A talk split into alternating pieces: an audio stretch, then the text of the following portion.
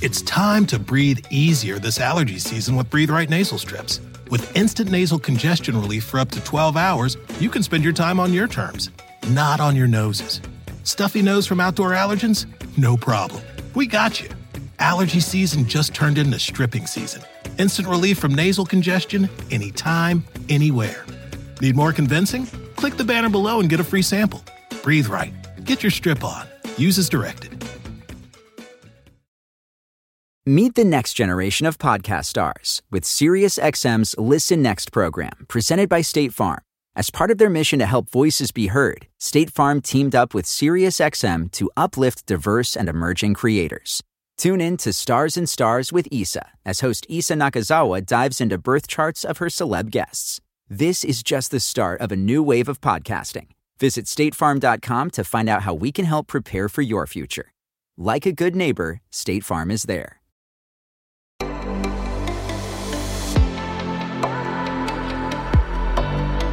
Despierta. Imagina, expande tu conciencia. Vive a tu máximo potencial. Siente infinitos.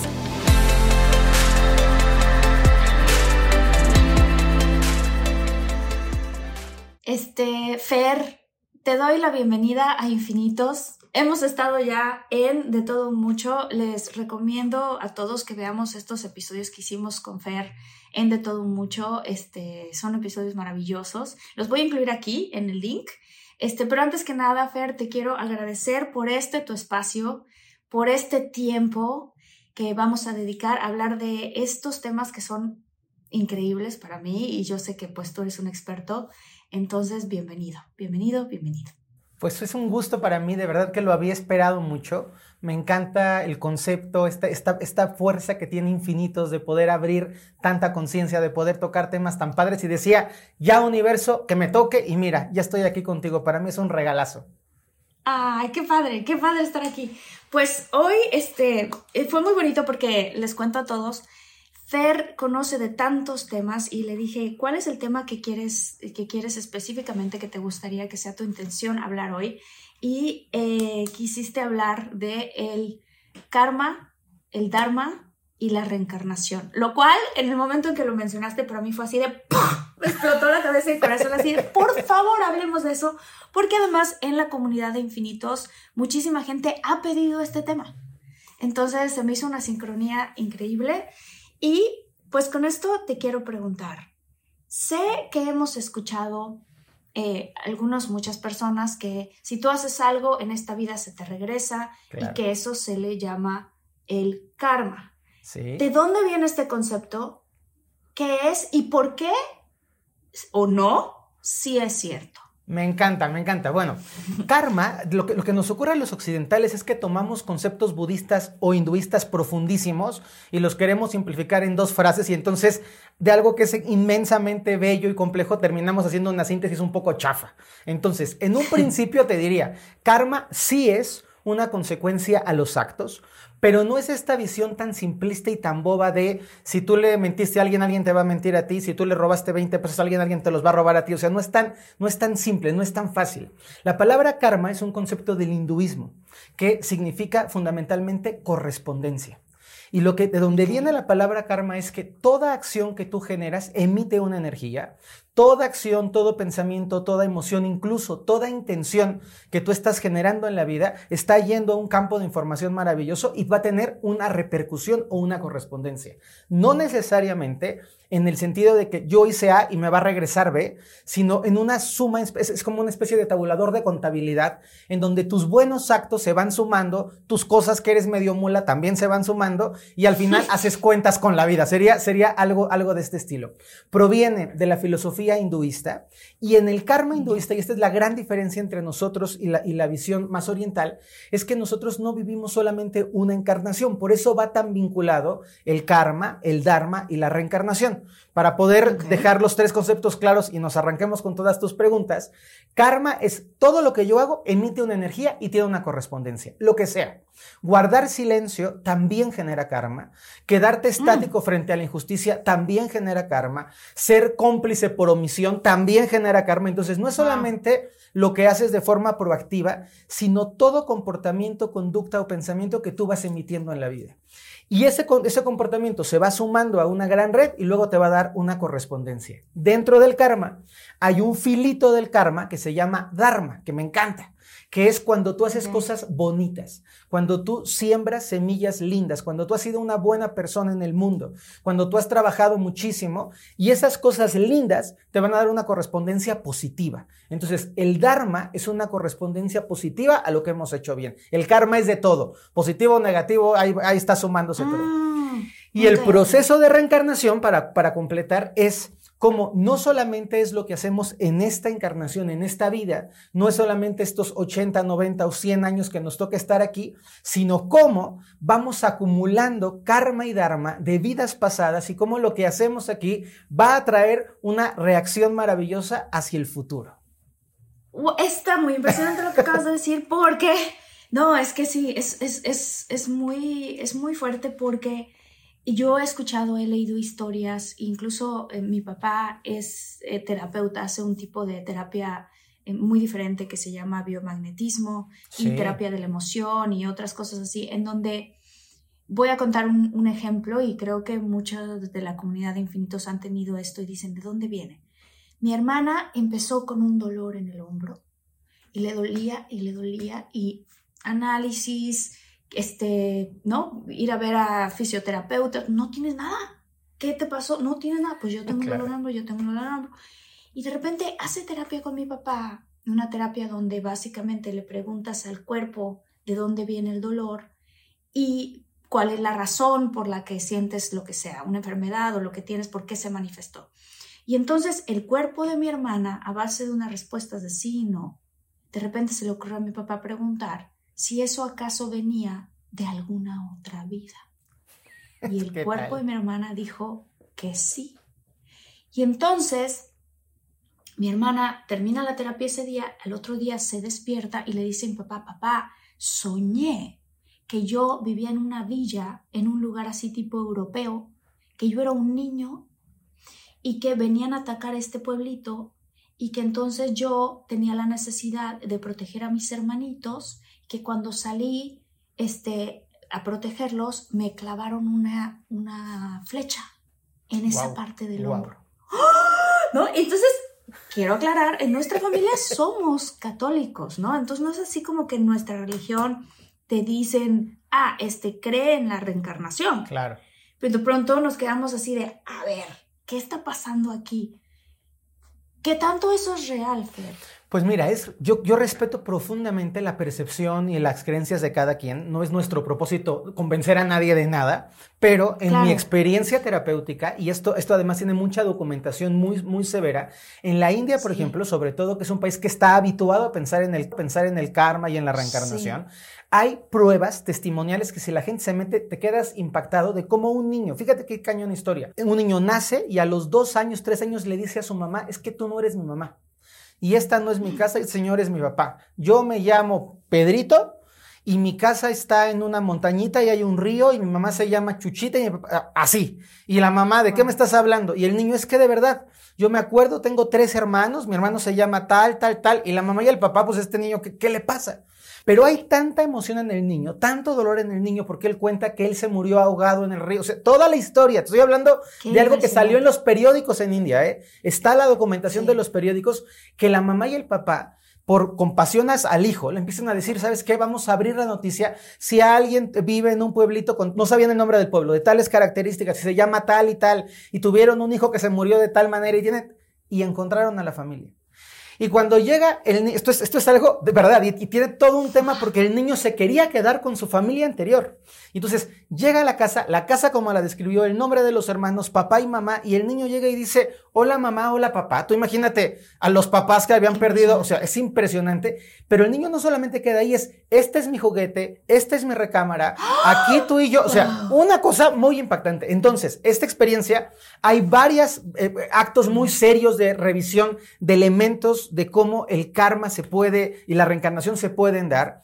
En mi experiencia terapéutica, yo estudié algo que se llama terapia de vidas pasadas, a través de procesos de hipnosis en donde tú, por eh, contacto con la parte de la mente inconsciente, puedes accesar a periodos diferentes en la etapa de la vida de las personas. puedes ir desde la gestación, que es interesantísimo, cómo estabas tú en el vientre de tu mamá, qué hemos estado recibiendo, pero luego hay un brinco más allá. Y me ha tocado muchas veces, eh, por, por, muchos años hice terapia de este tipo, ahora ya no hago terapia, me dedico a dar cursos, pero cuando hacía terapia de este tipo era increíble porque me tocaba escuchar unas historias y lo más increíble es que al, al hacer la terapia de vidas pasadas estás buscando, como en el caso de tu hermana, resolver algo. No se trata de vamos a ver si eres Cleopatra, si eres Napoleón o si eres este, el, rey de, o sea, Julio César. No. Se trata de qué no estás pudiendo resolver en esta vida que los doctores te dicen no existe, que no tienes ninguna razón para poder jalar el hilito. Y a veces el origen está en una encarnación anterior. Entonces, Sí es verdad que cuando tú a una persona le ayudas a sanar la conciencia de la encarnación anterior, sana su situación en la vida presente. Y eso es algo absolutamente cierto, lo vive un montón de veces. Pero además hay algo increíble algunos de nosotros creemos en la genialidad. O sea, a mí me cuesta trabajo pensar que un chiquito como Mozart nada más nació porque sí y a la buena de Dios era este genio extraordinario de la música, o grandes pintores o grandes escultores. Hay algo de genialidad ahí. Y una de las teorías de las vidas pasadas, de la reencarnación, es que tú vas acumulando el conocimiento de tus otras vidas de una forma muy inconsciente y muy sutil, y tú vas evolucionando porque vas haciendo, te vas pasando de grado, vas aprendiendo de cada nivel. Y es clarísimo en esta encarnación que hay gente que tiene un nivel de amor que no le dan sus 20 años para poder haber encontrado ese nivel de amor. Hay gente que tiene un nivel de espiritualidad a lo que le llamamos las almas viejas, que de pronto te encuentras una persona muy joven con un espíritu súper profundo y súper trabajado porque lleva muchas vidas haciendo un proceso de trabajo interior.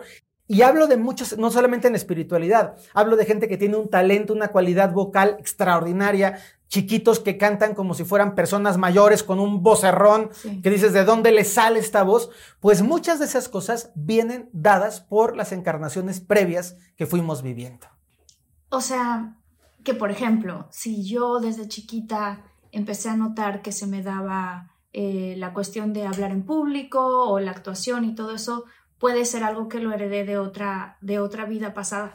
O sea, sí. tal cual lo heredas. Digamos que no, es que no es que lo heredes, es como si tú vas, eh, imagínate que vas en la primaria, entonces esta vida es primero de primaria, la siguiente vida es segundo de primaria y la tercera vida es tercero de primaria. Entonces, tú vas aprendiendo en diferentes niveles un proceso evolutivo. Entonces, de pronto ya traes una serie de dones, atributos y mensajes para que tú puedas, a través de ellos, esa es la parte preciosa, de trabajarte y de descubrirlo.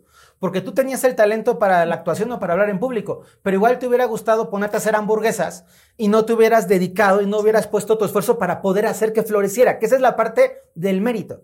Porque a mí me choca que la idea de reencarnación es, ah, bueno, como ya hice en la vida pasada algo aquí ya no hago nada. Y no, no es de aquí me siento a disfrutar de los cobros de mi vida pasada, es aprovecho los regalos que tengo para poder ir hacia adelante. En tu caso, desde mi perspectiva, claro que hay algo en ti, ese, ese ángel, ese, ese, duende que tienes, que no, no proviene de tu edad cronológica natural, porque desde los que te hemos visto actuar desde, desde chiquita, hay un, hay una, había una parte en ti como de, de, de gente grande entendiendo lo que estabas haciendo. Es algo como muy difícil de describir, pero es, soy una señora chiquita y tengo una responsabilidad, un compromiso. Eso estaba en ti y tú tuviste el mérito de poderlo florecer. Y cada persona en su área de vida, porque esto no solamente es por ser público, tú puedes ser una persona con una capacidad para cocinar brutal, que no proviene solamente de los cinco años que tienes. Entonces, esa es la parte súper bonita.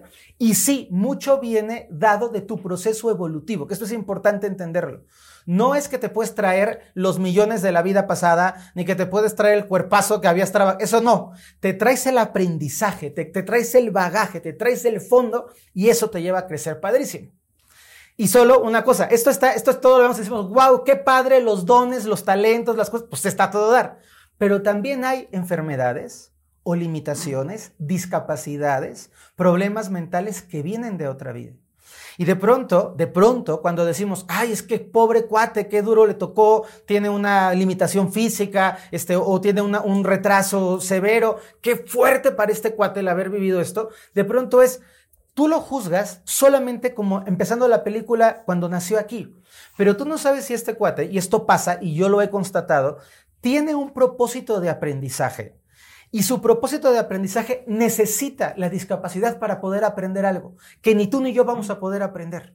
Lo que me encanta que la gente se pueda imaginar es que las vidas pasadas te van sirviendo para ir teniendo más herramientas y más recursos y la encarnación presente te sirve para poder aprender. Entonces es, ¿qué quiero aprender en esta vida? Ah, pues quiero aprender a la fama, pero la generosidad. Quiero aprender a ser una figura pública, pero con un buen corazón. O quiero aprender la humildad, o quiero aprender el poder, o quiero aprender este, el engrandecimiento de mi espíritu. Entonces, es increíble cuando miramos la vida no como 5 años, 10 años, sino como una escuela de aprendizaje de la que yo ya vengo medio preparado por la vida pasada y que si aquí ocupo bien mis fichas, voy a tomar lo que me toca tomar.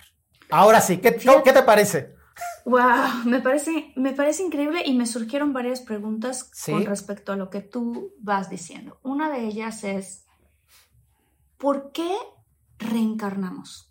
O sea, ¿por qué no nada más vivamos esta vida, en esta vida ya aprendemos lo que tenemos que aprender y vámonos, ¿no? Al cielo. Me encanta, me encanta. ¿Por qué? ¿Por qué?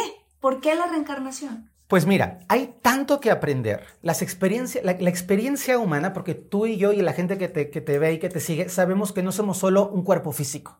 Entonces, estamos aquí con el cuerpo físico porque es el envase en el que tenemos que manejar el cochecito para poder sobrevivir. Pero somos un ser energético, somos un ser trascendente.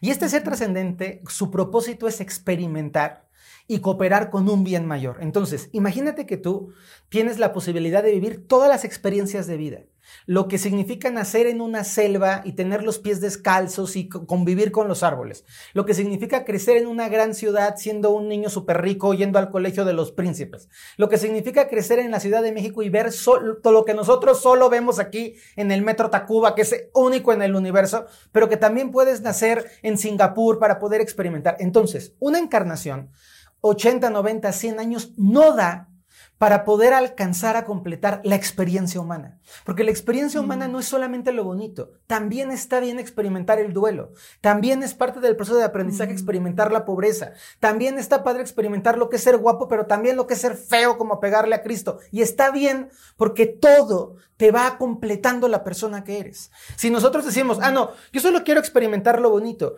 tú te perderías de una gran riqueza de tu vida que vino de lo no bonito. Porque también en lo que no te dieron, en lo que no te pasó, en el que te abandonó, en el que te hizo mala cara, en el jefe que te corrió, aprendiste cosas que de otra manera no hubieras aprendido. Entonces, tenemos que aprender toda la historia. Y hay tanto que aprender que no nos dan no nos dan los 100 años que tenemos para experimentar aquí para realmente aprender. Entonces la reencarnación es, vamos a experimentar lo mayor que se pueda. Cuando me tocó conocer al Dalai Lama, que para mí fue una figura muy simbólica, yo veía su energía y decía, es que la energía de este señor no, no es una energía de una persona que tiene 56 años, 60 años cuando yo lo conocí más o menos. Es una energía de una persona que tiene 500 años. Porque el nivel de sabiduría que tiene no, no corresponde con que el Señor haya estudiado toda su vida por 50 años. El nivel de amor, el nivel de compasión, el nivel de entrega son cosas superiores. O sea, si, alguna vez has visto un, un, video, has leído a la Madre Teresa de Calcuta, esa mujer tenía una capacidad de, compasión que no es que se la aprendió en los 40 años de servicio de monja. O sea, su alma tenía ese propósito. Entonces, encarnamos y reencarnamos para ir a completando la experiencia, para ir volviéndonos maestros en la vida. Ok, eso me parece, y me sabes que me hace todo el sentido del mundo, porque cuando lo explicas, claro, es que son clases, es como cada una de las vidas que vas teniendo, vas avanzando, digámoslo así, en estas clases.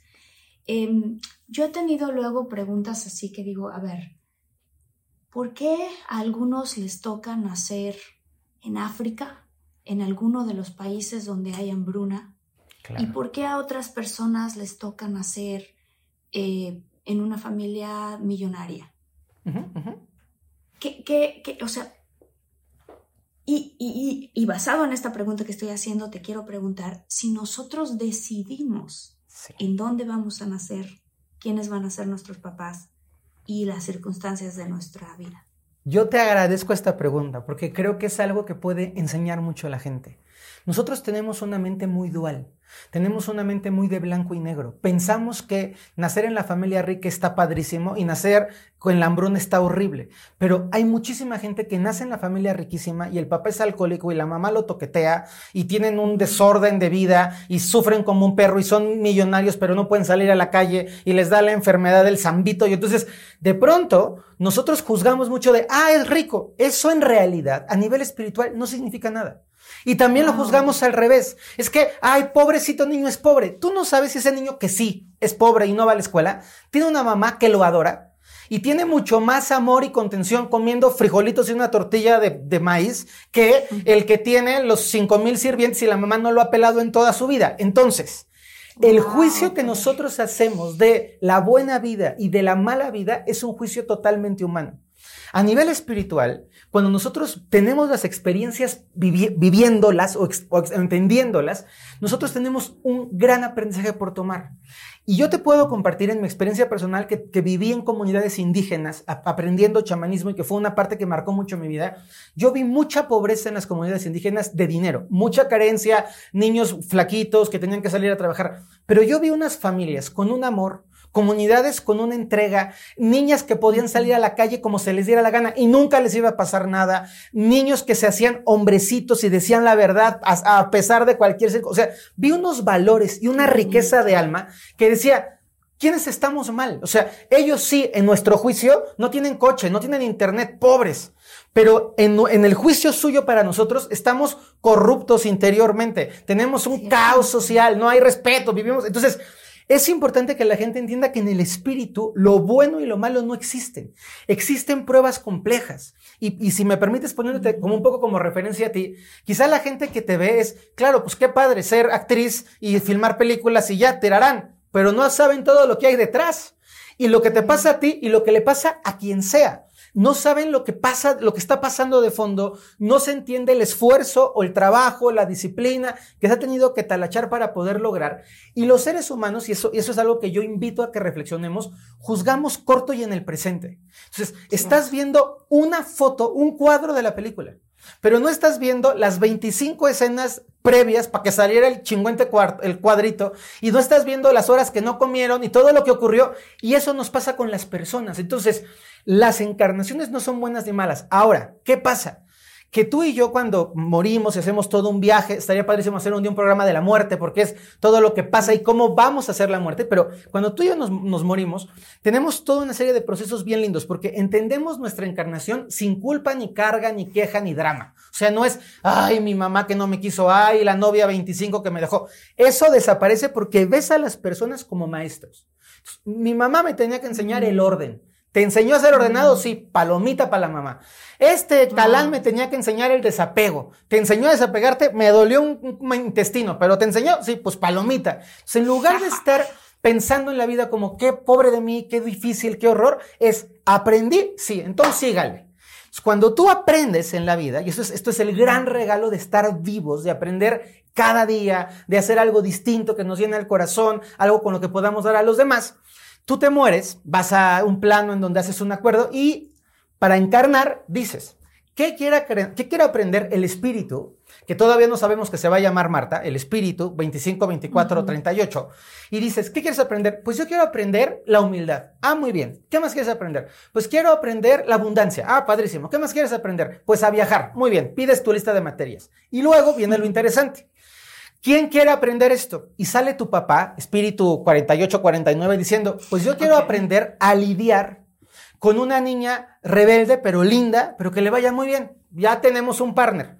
Ahora, vamos a ver, ¿qué, qué novio, o sea, qué, qué espíritu quiere encontrarse con una novia que sea linda, pero talentosa, pero histérica, pero gritona, pero todas tus sombras que también tendrás. Y entonces es, pues yo. Entonces, ahí está el acuerdo. Pero este novio va a ocurrir en este momento de la vida para que les toque vivir esta experiencia junto y luego se van a ir porque tendrá que llegar otra pareja. Y este plan increíble para mí lo hace Dios. Yo no puedo entender en una computadora Mm. capaz de decir, voy a tejer a esta muchacha con este muchacho, con este tío, con este primo, con este... pa-". Y además, los voy a poner en el mismo coche para que el mismo día tengan el accidente y cada uno aprenda lo que tiene que aprender. O sea, es una cosa increíblemente grande. Es una y entonces, coordinación enorme.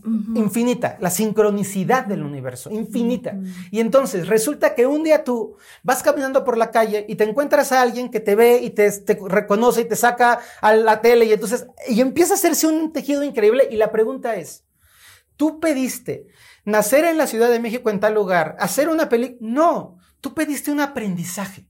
Y la vida dijo, ok, ¿Quieres ser abundante? ¿Quieres ser público? ¿Quieres bajar? Te doy la opción de actriz. Ah, no quiero ser actriz porque me choca y le saco la lengua. Muy bien. ¿Quieres ser sobrecargo? No, no quiero ser sobre, porque ahí vas a viajar y vas a conocer el mundo. No quiero ser sobrecargo. Ok. ¿Quieres ser este eh, eh, transportista de DHL para que andes por el mundo repartiendo paquetes? No. Entonces, la vida te da el aprendizaje y aquí viene la conciencia. Tú puedes decir, de la mejor manera que puedo, tomo mi aprendizaje y lo hago bonito o me resisto al aprendizaje y es a donde la vida empieza a golpearnos. Porque la vida, si tú decides no ser actriz, si tú decides ya no quiero ser abundante, la vida dice, ah, no, tú pediste aprender y aquí está el aprendizaje. Y el aprendizaje uno es por las buenas, suavecito, todo lindo. Pero el aprendizaje dos es extraordinario. Y el tres y el cuatro es a título y si no, y entonces la vida se los empieza a complicar no por los aprendizajes, sino por no ser conscientes de tomarlos. Wow. ¿Por qué? Porque ya habías, digámoslo así, en co-creación o Dios Sí. o, o tú al mismo tiempo junto con tu guardián o guía espiritual, ¿no? Dijiste, a ver, estas son las cosas que quiero aprender, ¿Sí? voy para allá y entonces estás negándote al mismo Claro. plan divino Claro. y entonces la vida te dice, no, espérame, es por aquí porque ahí es donde va a ser tu evolución. Yo, yo, sí, ¿No? porque, porque es lo que tienes que aprender, porque tú pediste aprenderlo. Y claro, cuando nacemos se nos olvida lo que pedimos aprender. Yo siempre digo, se te olvida que tú pediste a ese papá y a esa mamá. Tú los pediste. Entonces, ese papá y esa mamá, irresponsable, borracho, encantador, chaparra, lo que sea, tú las pediste porque hay algo que solo entre todo el mundo esos dos seres te pueden entregar. Oigan, si están buscando un nuevo celular, please, please, please no vayan a negar en la primera oferta que les pongan enfrente. ATT le da sus mejores ofertas a todos. Sí, a todos, ¿eh? A ti que hablas toda la noche con tu pareja. Eres de los míos. Y a ti que sigues haciendo swipe para encontrarla. A ti que también tienes selfies con todas las celebridades. Y a ti que tampoco te creen que grabaste un video de un marciano. ATT le da sus mejores ofertas en todos sus smartphones a clientes nuevos y existentes, porque conectar lo cambia todo. Las ofertas varían por dispositivo, sujeto a términos y restricciones. Visita att.com o una tienda para más detalles. It's time to breathe easier this allergy season with Breathe Right nasal strips. With instant nasal congestion relief for up to 12 hours, you can spend your time on your terms, not on your noses. Stuffy nose from outdoor allergens? No problem. We got you. Allergy season just turned into stripping season. Instant relief from nasal congestion anytime, anywhere. Need more convincing? Click the banner below and get a free sample. Breathe Right. Get your strip on. Use as directed. y escogiste encarnar con ese hermano que te jalaba las treces o que te daba besos, porque hay algo que solo él y tú juntos se podían entrenar. Y te quiero dar un ejemplo que es un poco fuerte, pero es un ejemplo muy útil. Imagínate un espíritu que dice, yo he sido espiritualmente una persona desobligada, desarraigada, abandono todo el tiempo. Quiero aprender a comprometerme, a comprometerme en serio. Ok, va, va. Y otro espíritu de pronto dice, yo he sido una persona muy arrogante, muy soberbia, he hecho toda la vida lo que se me da la gana y quiero aprender a ser cuidado, a ser dependiente, a que alguien me, me apapache y me proteja. ¿De acuerdo? Los dos de acuerdo. Sí, sí, sí. Ahí nos vemos. Bye. Pum, vienen a la vida. Y surge la primera persona, que es una mujer linda, divina y maravillosa que quiere aprender a cuidar, a comprometerse, y le viene un hijo con una parálisis cerebral grave. Y este niño es, la mamá va a aprender a comprometerse porque no va a ser mamá 25 años o 30 o 35, va a ser mamá 60 años. Pero ese espíritu que tenía una carga de soberbia va a decir, me toca aprender a recibir. Y me toca aprender a ser humilde y me toca aprender a tomar lo que la vida me da. Y entonces el aprendizaje de uno y el aprendizaje de otro están sumados. Pero Si la mamá dice, yo rechazo esto, yo no lo quiero, qué horror, yo no me quiero comprometer, lo voy a dar en adopción, no lo tiro a la basura, el universo dice, ok, no aprendiste la lección que era más fluida para ti, pero tú dijiste que querías comprometerte. Y entonces empieza la vida a golpear. Y empieza la vida a decir, te voy a poner un esposo alcohólico para que tú tengas que cuidarlo y te sientas atrapada a él. Pues no quiero, pues entonces te voy a hacer una, físicamente te va a pasar algo para que tú seas la... Entonces la vida empieza a ser más fuerte de lecciones porque nosotros no aprendemos. Por eso es tan importante mm. que tengamos conciencia y que digamos, a ver, no, no, no, no, no, no, de una vez, si tengo que aprender a soltar, aprendo a soltar por las buenas. Si tengo que aprender a dejar ir, aprendo a dejar ir por las buenas. Si tengo que aprender a ser generoso, voy a ser generoso en la abundancia, porque cuidado, si cuando te va bien no eres generoso, cuando te vaya mal vas a tener que ser generoso y es más difícil. Entonces, tengamos esta conciencia de decir, universo, yo por las buenas quiero aprender y desde las buenas quiero hacer lo que me toca y para eso necesitamos conciencia. Qué bonito lo que explicas porque eh, hay mucha gente que puede tener una enfermedad y que dicen, ¿por qué me tocó a mí esta enfermedad? ¿No?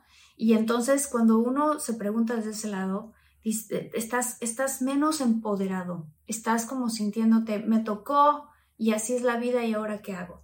En cambio, si podemos cambiar un poquito la perspectiva y decir, a ver, esto es algo que de cierta manera yo diseñé junto con Dios. Dios diseñó para mí, más bien. Dios diseñó para mí y entonces ¿Por qué? Porque es para mi crecimiento espiritual.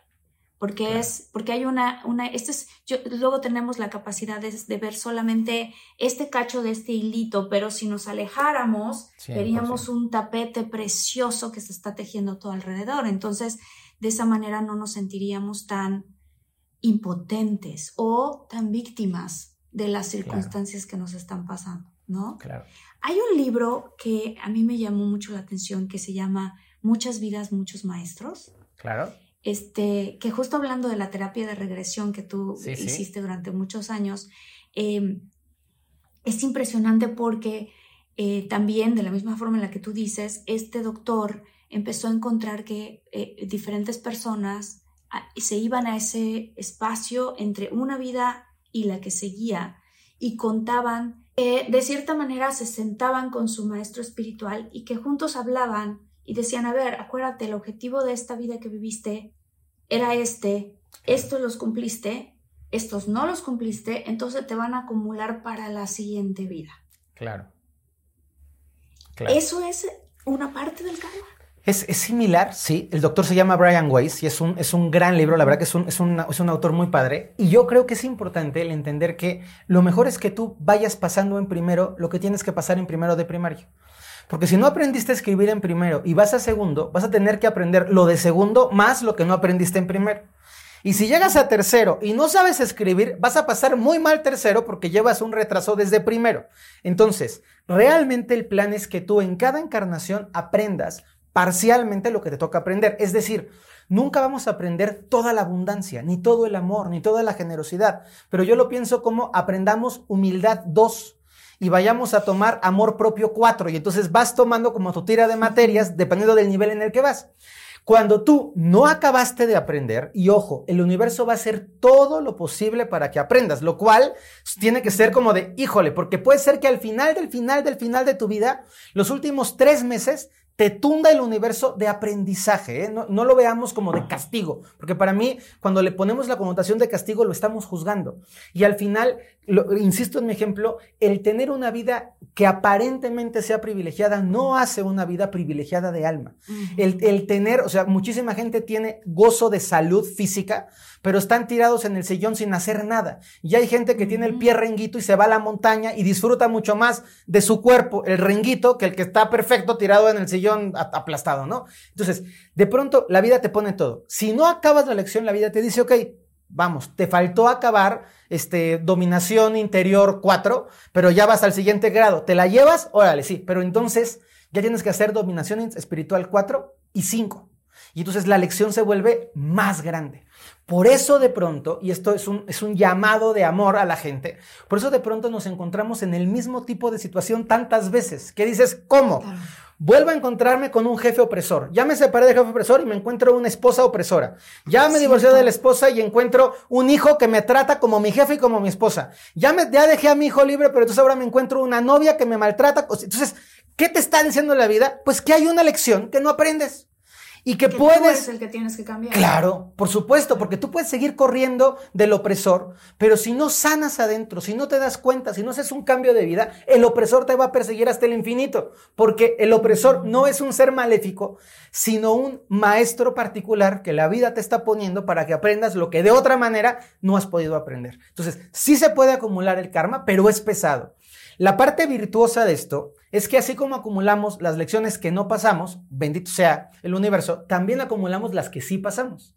Entonces tú llegas a esta encarnación y dices, ah, yo tengo paciencia 7 y tengo amor 9 y tengo esta interacción social 15. Entonces tienes atributos positivos, dharmas, de aquello que también has pasado bien, porque no todas las reprobamos, o sea, también hay encarnaciones en las que nos va muy bien y tenemos talentos muy desarrollados. Y llega un momento, y eso es algo, algo precioso, si alguien lo ha experimentado, entenderá de lo que le estoy contando. Hay etapas en la vida en donde de pronto estás como en el recreo. O sea, está la vida planita, la pasa todo dar, todo fluye bonito, y eso que se vale es el premio que te dice el universo. Estás aprendiendo todo bien, te voy a dar un recreo un recreo porque te lo ganaste, porque ¿para qué te voy a estar atormentando? Si ya sacaste 10 en el examen, ya acabó, vete de vacaciones antes. No, no sé si, soy claro con esto. Entonces, hay etapas en la vida donde dices, qué lindo lo que está saliéndome bien, y ahí tienes que felicitarte y decir, estoy aprendiendo, y la vida me está regalando esto porque estoy aprendiendo. Y si eres un alma que has aprendido mucho, que has sido muy consciente y se vale, de pronto a los 35 años puedes tener una vida espectacularmente armada como resultado de tu trabajo personal y de tu aprendizaje con el universo, como resultado de tu Dharma.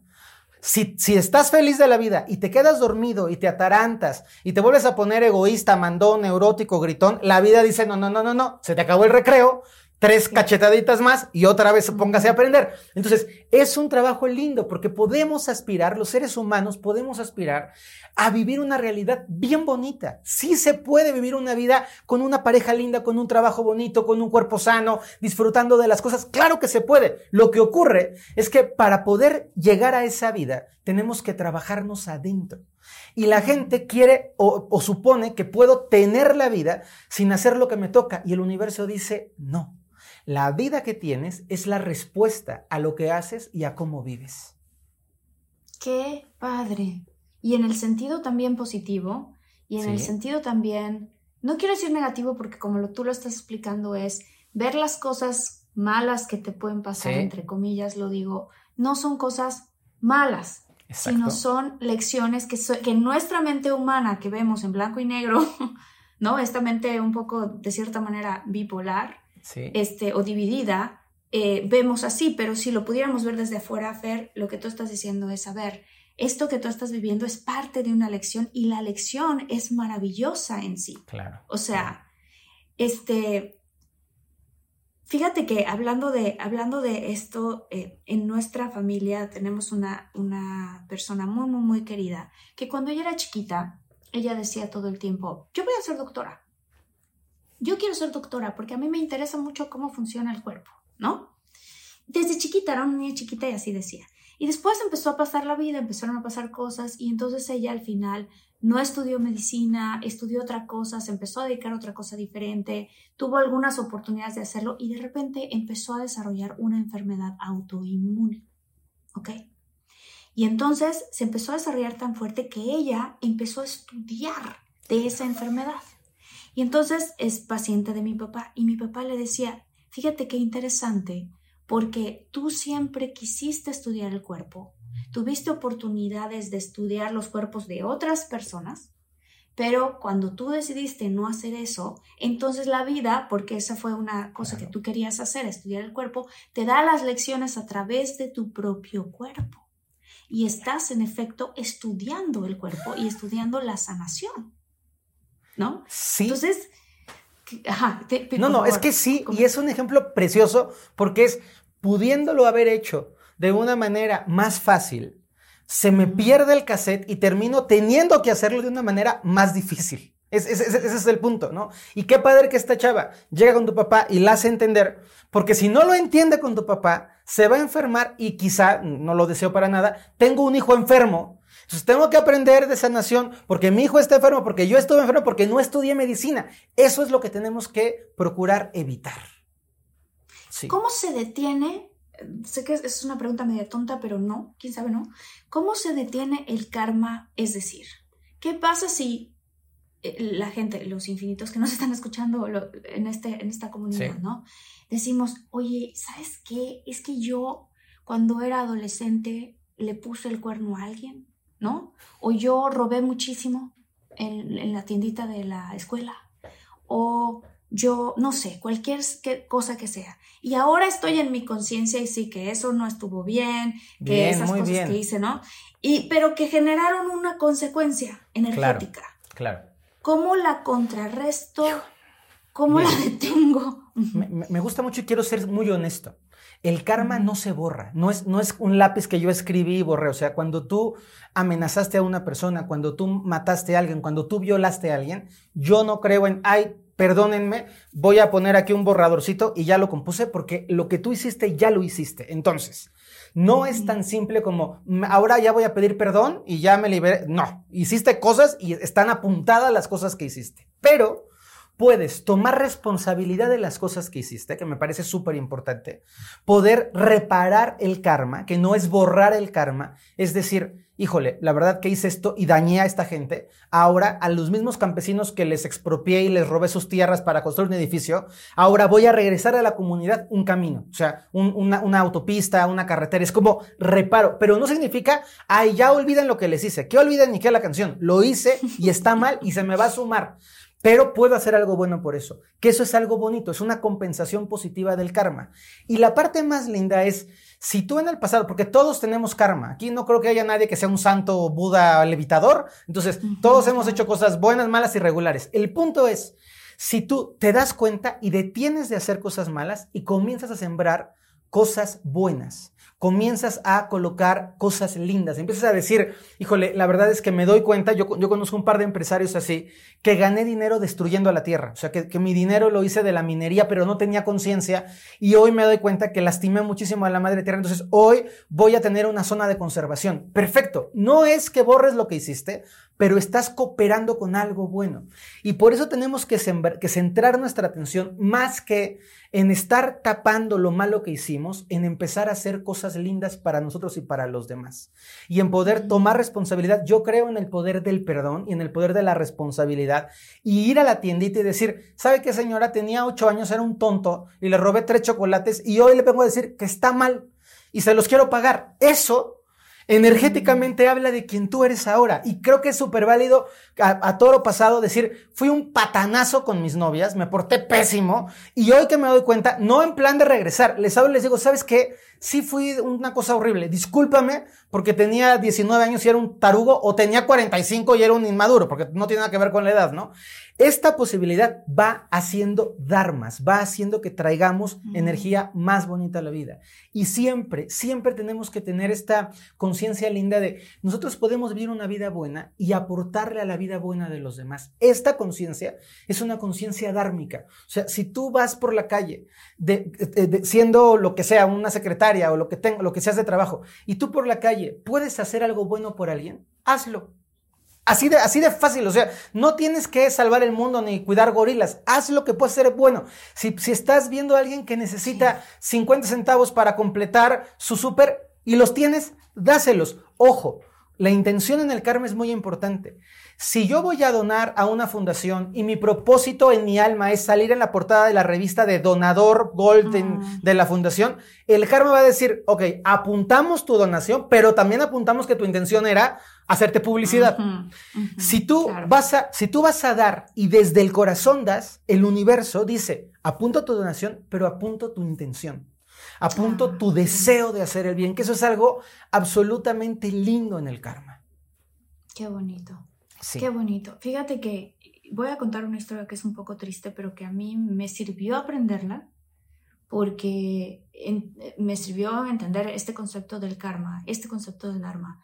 Y al final de cuentas, Fer, todo lo que tú estás hablando y lo que estamos hablando en este episodio es justo para ser mejores personas. Así o sea, y, es la verdad. Y para tener una experiencia humana eh, más amorosa, incluso ante las dificultades o incluso eh, ¿no? ante las lecciones. Em, esto le pasó, no, no, no, pasó en mi familia, pero pasó a una familia de alguien que yo conocía. Un empresario muy famoso eh, este, hizo una especie como de, pues la verdad lo voy a llamar como es, una tranza, ¿no? Una, una, robó mucho dinero del fondo de retiro de muchas personas este, de clase media en nuestro país. Pero una cosa terrible, ¿no? No voy a irme a detalles porque pues no, pero es una cosa muy fuerte. Y entonces, em, como fue descubierto todo esto, él decidió irse a vivir a los Estados Unidos pues para que no lo atraparan y siguiendo su vida de muy, muy rico y muy, muy millonario. Y entonces en una de esas, este, va su familia a visitarlo y toman la carretera y en la carretera se accidentan y se voltean. Ellos venían en una, en este, una van, se accidentan, se voltean, eh, su hija, que era su adoración, murió en el accidente, su otro hijo terminó con un parálisis este, espantoso y la esposa con muchas lesiones y mucho tiempo en el hospital y él con un rasguño, nada más, en la frente. Y entonces fue una experiencia muy triste haber ido a ese funeral porque era un dolor lo que veías tú en él y lo que él estaba experimentando. El funeral fue de la hija y cuando el hijo estaba en el hospital y terminó siendo, pues terminó paralizado. O sea, una cosa horrible. Y entonces yo recuerdo que en esa ocasión estaba yo con mi novio y dije, qué, qué fuerte este accidente, ¿por qué pasan estas cosas? Y mi novio en aquella época me dijo, te voy a contar la historia de esta familia. Entonces, qué fuerte porque yo sí creo que si no es que te la va a cobrar en otra vida, ¿verdad? Pero eventualmente la vida no es que te la cobre como decías tú, pero sí te enseña las lecciones. Entonces hay que tener mucha conciencia de lo que estamos haciendo, porque de cierta manera fue muy claro para mí ese ejemplo, porque él, al tomar y robarse los ahorros de tantas familias, la vida tomó lo que él más quería, que era su familia. Claro, claro. Es una historia fuerte, ¿eh? Es una historia fuerte y es importante entender que más allá de que nos toque a nosotros juzgar si era suficiente, o sea, es como la vida corresponde a lo que tú haces. Si tú eres una persona que eres mala onda, la vida va a corresponder, aunque tengas cara de mosquita muerta, porque la vida toma nota no solamente de tu cara, toma nota de tu intención profunda, pero también lo podemos utilizar en lo positivo. Y también lo podemos utilizar en cuánta gente conocemos que de pronto está tronadísima y le viene una oportunidad de trabajo increíble. Y es porque has hecho mucho bien, porque cuando tú estabas arriba, le tendiste la mano a alguien que estaba abajo y ahora te toca a ti estar medio pasado de moda y alguien te toma la mano y te lleva adelante. Y eso también es karma, es también en el sentido duro y en el sentido muy bonito de la vida. Sí, sí lo Eso, Que, que entonces el Dharma, así tal cual como es, ¿qué es el Dharma? El Dharma es karma constructivo que trae bien a tu vida.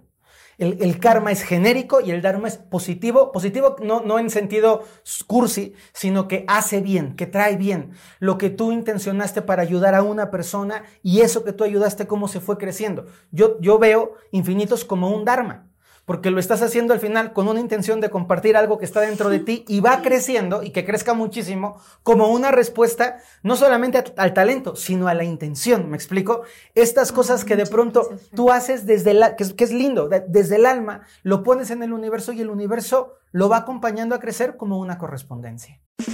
It's time to breathe easier this allergy season with Breathe Right nasal strips. With instant nasal congestion relief for up to 12 hours, you can spend your time on your terms. Not on your noses. Stuffy nose from outdoor allergens? No problem. We got you. Allergy season just turned into stripping season. Instant relief from nasal congestion anytime, anywhere. Need more convincing? Click the banner below and get a free sample. Breathe right. Get your strip on. Use as directed. Meet the next generation of podcast stars with SiriusXM's Listen Next program, presented by State Farm. As part of their mission to help voices be heard, State Farm teamed up with SiriusXM to uplift diverse and emerging creators.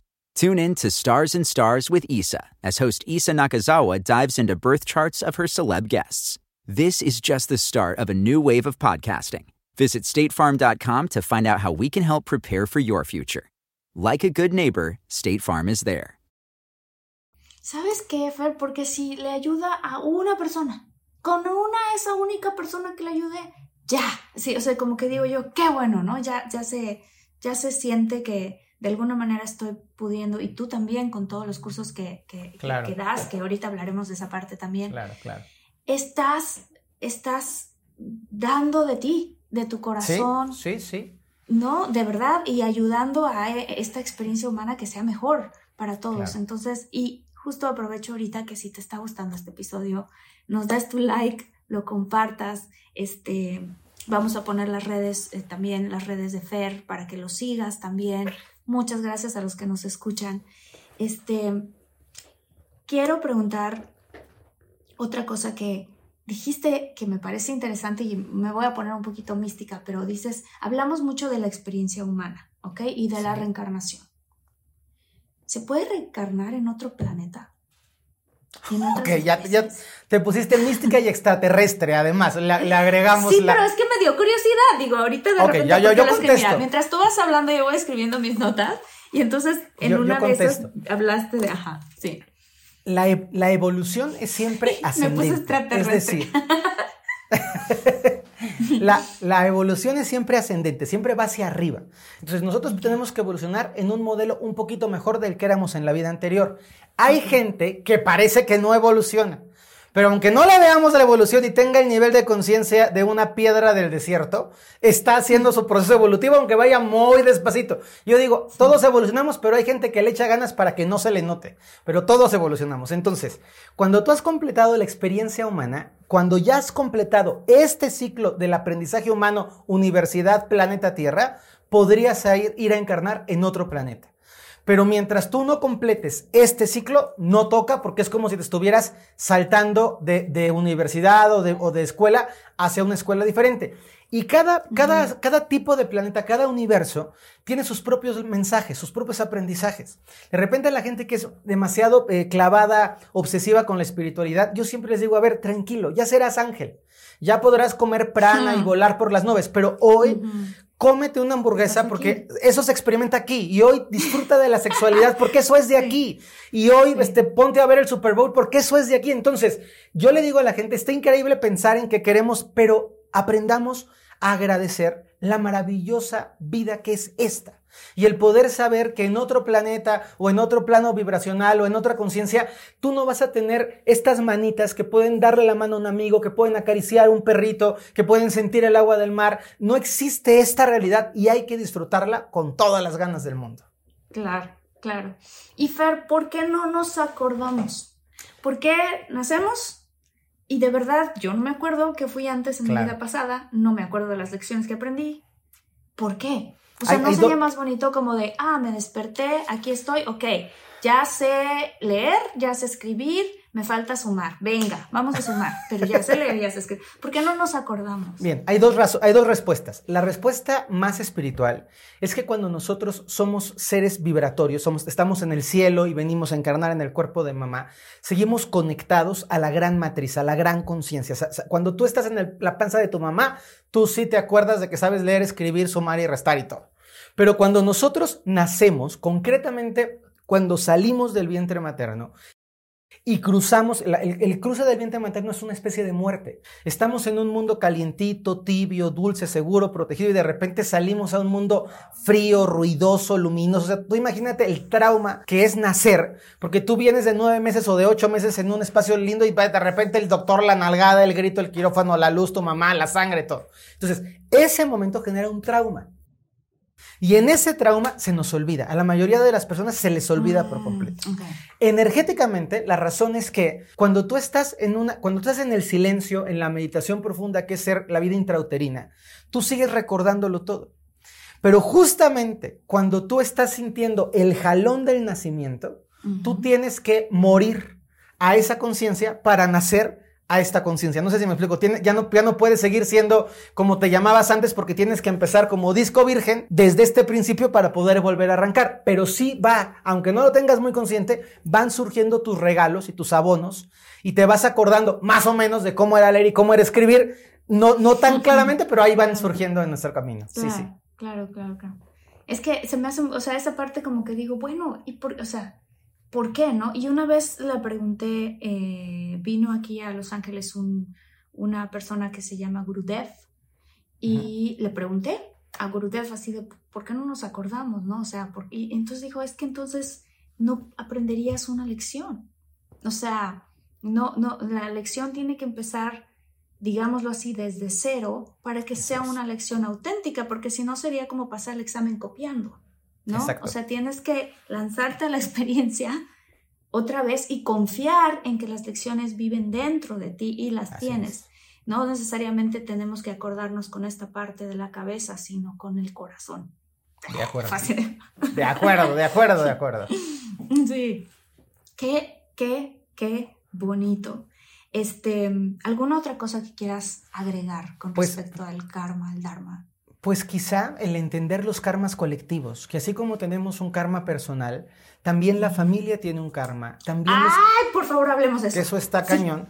También los países tienen un karma. Ahora que hablábamos de lo que es bueno y lo que es malo, a veces se nos olvida en la historia que Japón y Alemania perdieron la Segunda Guerra Mundial, que la pasaron muy mal y hay que mirar con respeto qué ha pasado con esos dos países después de perder la guerra. Y es impresionante en decir, si no hubieran perdido la guerra, serían hoy lo que son a nivel industrial, a nivel social, a nivel ético, a nivel moral. Y cómo de pronto dices, híjole, y hay países que nunca les ha pasado nada malo y están en el quinto patio y no salen adelante y es, qué bueno que tienes todos los recursos naturales y entonces no progresas o a veces la dificultad te hace ir adelante. Entonces, de estos karmas personales, familiares, colectivos, nacionales, también tenemos algo que yo hago un llamado grande que se llaman karmas planetarios. Y esto es desde el fondo del corazón de cada uno de nosotros. Vivimos nuestra vida muy bien, pero ¿qué estamos haciendo para el futuro? ¿Qué estamos haciendo para el devenir? O sea, mm. tenemos la santa cara que en cuatro encarnaciones, cuando está el planeta en una crisis y tengamos este, un, un óxido en todo el ambiente, nos estemos muriendo, vamos a decir, fuimos nosotros también parte de la responsabilidad de la generación que no hizo nada.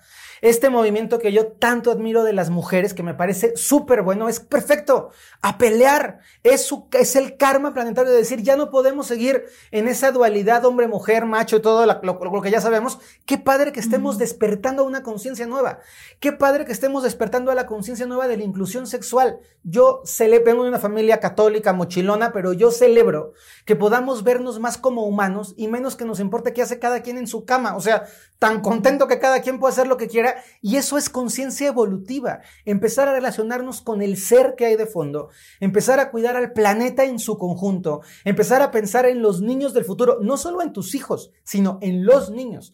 Empezar a, dar, a darte cuenta de que qué estamos haciendo como una intención evolutiva planetaria a favor de nuestro planeta, a favor de nuestro mundo. Y eso nos lleva a decir, híjole, cada día, además de lo que tienes que hacer, tienes que preguntarte en una gotita, ¿Cómo le vas a entrar cada día a que esto, el mundo, sea mejor? ¿Cómo le vas a hacer tú cada día para que desde tu trinchera puedas hacer una pequeña diferencia porque nos toca a todos este karma evolutivo? Porque llegará el momento en el que así como reencarnamos individualmente, reencarnamos familiarmente y reencarnamos colectivamente, y este planeta tiene que evolucionar y no vamos muy bien. O sea, oficialmente vamos bastante retrasados. Tenemos que hacer cambios planetarios importantes quiero hacerte una pregunta de esto de los cambios planetarios. Eh, hay mucha gente, y en la comunidad de infinitos lo comentan mucho, mucha gente que está despertando, que está teniendo un despertar de conciencia muy importante. Sí, sí, sí. A mí, eh, justamente haciendo investigación, tanto por un lado están, por así decirlo, las profecías de Fátima, de Garabandal, de los tres días de oscuridad, del día de la iluminación, del otro lado, en otra investigación que está haciendo, estaba haciendo, están las profecías Hopis, que también hablan de que va a llegar un día muy importante, que si la gente no estamos preparados, pero que literal el cielo se va a iluminar, que todos nos vamos a iluminar. Hace ayer en la noche estaba viendo un episodio de un tipo que me encanta que se llama Russell Brand, que hablaba de cómo eh, Bill Gates, junto con otras personas, están planeando, porque ellos han visto venir que va a venir como una energía muy importante del Sol, y que quieren bloquear eh, eh, con gases la luz que va a llegar, cuando por otro lado todas estas profecías de las que medio mencioné ahorita rapidísimo, hablan de, y una de ellas es la profecía también maya, que el centro de nuestra galaxia va suelta y emite fotones, o sea, una gran cantidad de fotones que pulsa como un corazón, ¿no? Y que cuando esos fotones, fotones literal, eso es la partícula más pequeña de, de la luz, de la luz, llegan al Sol, a nuestro Sol, él lo refleja a nuestro planeta Tierra y empiezan a ocurrir evoluciones que así es como han podido justificar cómo una lagartija de pronto creció alas y se volvió un pájaro, ¿no? Por así decirlo. Este, evoluciones que ocurren y que ocurren en una generación, o sea, que son cosas que dices, wow, esta es la evolución espontánea ocurrió ahí a través de estos fotones. Entonces de repente yo dije, a ver, espérame, pareciera como si todos estamos llamados a este despertar, pero quizás hubiese otras fuerzas en nuestro mismo planeta con las intenciones de que no despertemos. ¿Qué opinas tú de esto? Ay, no, ya, eso ya me dan ganas de hacer un programa completo porque me parece una pregunta tan bonita. O sea, de verdad me da ilusión que me lo preguntes porque siento que de pronto lo que nos ocurre a la gente espiritual es que hay una espiritualidad de fondo más seria y hay una espiritualidad muy de panfleto, una espiritualidad muy como de, de, fake news, en donde la gente se pierde. Y siento que es importantísimo que la gente pueda tomar una conciencia de algo que tiene mayor cimentación y no solamente escuchar todas las 25 cosas que de repente saturan, generan ruido y la gente ya no sabe si es de verdad, si es de mentira, si sí lo dijo, si, o sea, se vuelve una parte muy compleja. Y Pero hagamos, por cierto, hagamos un episodio hablando de este tema en específico porque también creo que eh, toda la comunidad de infinitos va a estar súper contenta de hablar eso contigo, pero... Es que me encantaría, pero respondo. Entonces, sí, sí creo que tenemos esta, esta, este pulsar, lo, lo, comparto plenamente. No necesariamente estoy seguro de que va a ser algo que vamos a percibir con los ojos, porque cuando hablamos de luz, imaginamos la luz como si el sol se pusiera de más guataje y nos va a deslumbrar a todos, y la luz puede ser también vibración. Entonces, puede ser algo que se perciba más en el alma que la explosión y el cambio este, que, que, estamos esperando tipo película, ya sabes, ¿no? De, de, de, del, del, gran letrero en el cielo, sino una parte sí. más sutil en cada uno. Pero aquí viene otra vez la repetición del karma. Ok, viene el pulsar, viene la luz, ¿y qué va a hacer cada quien? Si la luz viene para todos y tú estás dormido, drogado, borracho, deprimido, metido en un psiquiátrico o hasta el que reque de sustancias, ¿a qué hora vas a despertar? Entonces, tiene que haber una, una, capacidad nuestra de decir, yo me tengo que preparar, es mi responsabilidad prepararme a mí para el despertar. Es mi responsabilidad estar consciente y atente, atento. Claro que va a venir. De hecho, yo estoy seguro que este proceso tan duro que nos ha tocado vivir generacionalmente, pandemia, este, este tema tan duro de la guerra que, que, me, que me parte el corazón, porque de verdad es cuando uno dice es que no entendemos. O sea, acabamos de atravesar un proceso uh -huh. súper complejo como planeta y ahora a darnos trancazos otra vez es que es, que es increíble. Pero bueno, sí. algo habrá que aprender que no hemos aprendido. Porque si ya lo hubiéramos aprendido, ya no necesitaríamos la lección. Entonces, creo que eso está ocurriendo. Creo que somos una generación privilegiada. Yo le llamo que somos la generación del umbral, porque somos una generación que nos está tocando un cambio de todo. Una generación uh -huh. que nació, yo nací sin celular y ahora la vida es imposible sin celular. Nacimos en una generación en donde los padres sabían más que los hijos y ahora hay temas en donde los hijos saben mucho más que los padres. Nacimos en una generación en donde el mundo estaba más lejos y hoy, bendito sea Dios, en los, la telecomunicación, las conferencias, los aviones son más accesibles. O sea, el mundo está más cerca. Hemos, hemos sido cosas increíbles, pero también somos una generación llenos de manchas, de sombras, de envidias, de cargas y de pesos. Entonces, ese despertar va a ocurrir, pero ojo, importante, va a ocurrir para todos, pero no sé si todos van a poder tomar su lugar y poder sacar el máximo provecho de este gran despertar. Yo deseo que sí. Yo quisiera que la evolución fuera planetaria y que todos entendiéramos, pero ojo, el universo tampoco va a estar esperando a tres pepinos lentos que decidan no evolucionar. O sea, también va a decir el universo, mira mi rey, no quieres evolucionar, ahí te quedas y seguimos adelante todos los que sí queramos ir adelante. Qué bonito lo pones así y hagamos por favor un episodio de esto porque me interesa muchísimo y creo que a los infinitos también les va a interesar. Y Fer, cuéntanos de tus cursos porque creo que este episodio va a salir cercano a esas fechas y cómo te puede encontrar la gente y tus redes sociales. Bueno, pues te agradezco mucho el espacio. Yo doy, cursos de espiritualidad aplicada. Tengo cursos en, Miami próximamente, en la Ciudad de México. Para no saturar, le propongo a la gente que se meta a la página. Estoy en Facebook como Fer Broca y en Instagram como arroba ferbroca1 y ahí pueden consultar. Y hago muchísimas actividades gratuitas porque realmente creo en este despertar. Y creo que toda la gente tiene derecho a tomar algo que les sirva. Por favor, que la gente lo sepa. La espiritualidad es como la cocina. Hay un montón de, de, espiritualidad rica, pero hay a quien le gusta la cocina thai, hay a quien le gusta la cocina japonesa y está muy bien. Lo que te acomode. Solo el llamado es, sí, aplícalo porque la espiritualidad, igual que el ejercicio, hay que llevarla a la vida y de repente la gente es muy curiosa y es, ay, qué divertido suena, ajá, pero ¿qué estás haciendo? O sea, este episodio, ¿qué te va a llevar a cambiar? ¿Qué te va a llevar a hacer? ¿Qué responsabilidad vas a tomar? Porque ese es el camino y la diferencia entre ser un espectador espiritual y ser una persona espiritual. Yo me llamo Ferbroca, estoy al servicio de todos y estoy ahí, Ferbroca y arroba Ferbroca1. Te interrumpí, dime Marta, por favor. No, iba a decir, wow, esto que acabas de decir, por favor, lo puedes repetir. Una cosa es ser el espectador. Claro, una cosa es ser espectador de la espiritualidad, o sea, la veo y ay, qué linda y qué bonito se ve, y otra cosa es vivir la espiritualidad y ser una persona espiritual. Y ese ser espiritual es traerlo a tu vida. Es amanecer con la espiritualidad. Y cuando te va mal y quieres mandar a chiflar a la loma a alguien, también lo mandas. Porque ser espiritual no nos hace santos. Nos hace conscientes y responsables. Y te puedes enojar. Y puedes tener un mal día. Y puedes no estar de acuerdo con algo. Pero en el fondo de tu corazón vas creando un entorno que te da una profunda paz una profunda claridad y un verdadero amor, que no es solo el amor de pareja, que no es solo el amor, es el amor como esta energía que nos mueve y nos impulsa a crecer y a mejorar. Qué padre, Fer, qué padre. Y creo que de las cosas que estoy tomando también ahorita es esta parte que para todos, que todos podemos reflexionar ahorita que tenemos es, ¿cómo puedo ser yo espiritual? Y como dijo Fer, ok, a lo mejor tuviste un día malo, a lo mejor hoy te enojaste y ¡pum! se te salió decir unas dos, tres groserías a alguien, ¿no?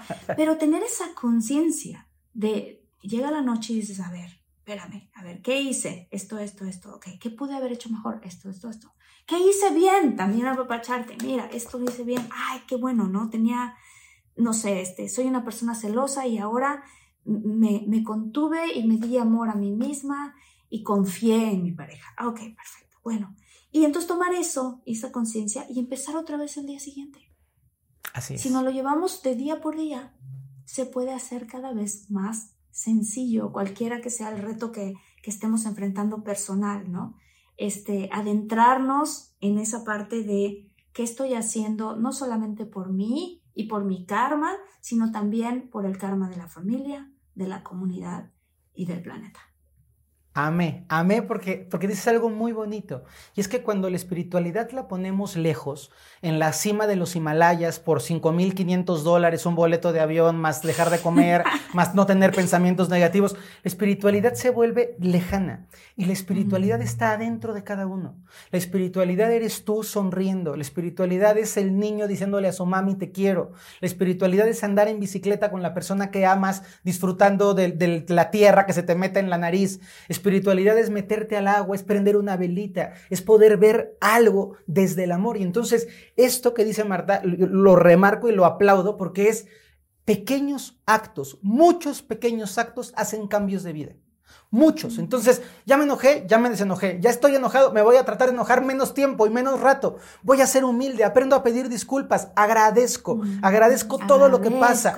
Nutro mi mente de cosas lindas. En lugar de estar viendo violencia, descabezados y sangre, me pongo a escuchar algo que me pueda hacer sentir un poquito mejor o que me haga reír. Yo soy un fan de la risa. Digo que, mira, de estar viendo tragedias a reírte, ríete. No importa de lo que sea, ríete. Entonces, nutrir nuestra vida de a poquito nos cambia y cambia nuestra realidad. Yo te agradezco muchísimo, Marta, por poner esa gotita y por sembrar este espacio tan bonito.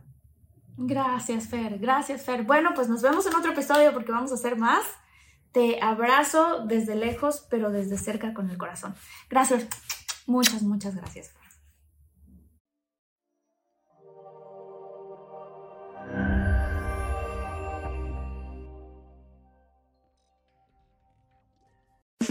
It's time to breathe easier this allergy season with Breathe Right nasal strips.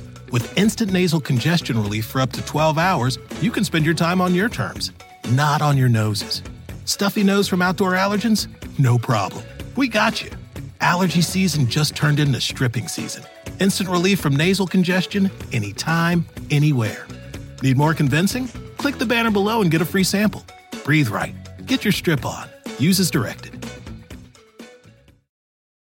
Meet the next generation of podcast stars with SiriusXM's Listen Next program, presented by State Farm.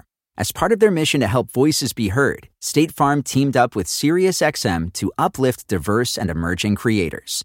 Tune in to Stars and Stars with Issa as host Issa Nakazawa dives into birth charts of her celeb guests. This is just the start of a new wave of podcasting. Visit statefarm.com to find out how we can help prepare for your future. Like a good neighbor, State Farm is there.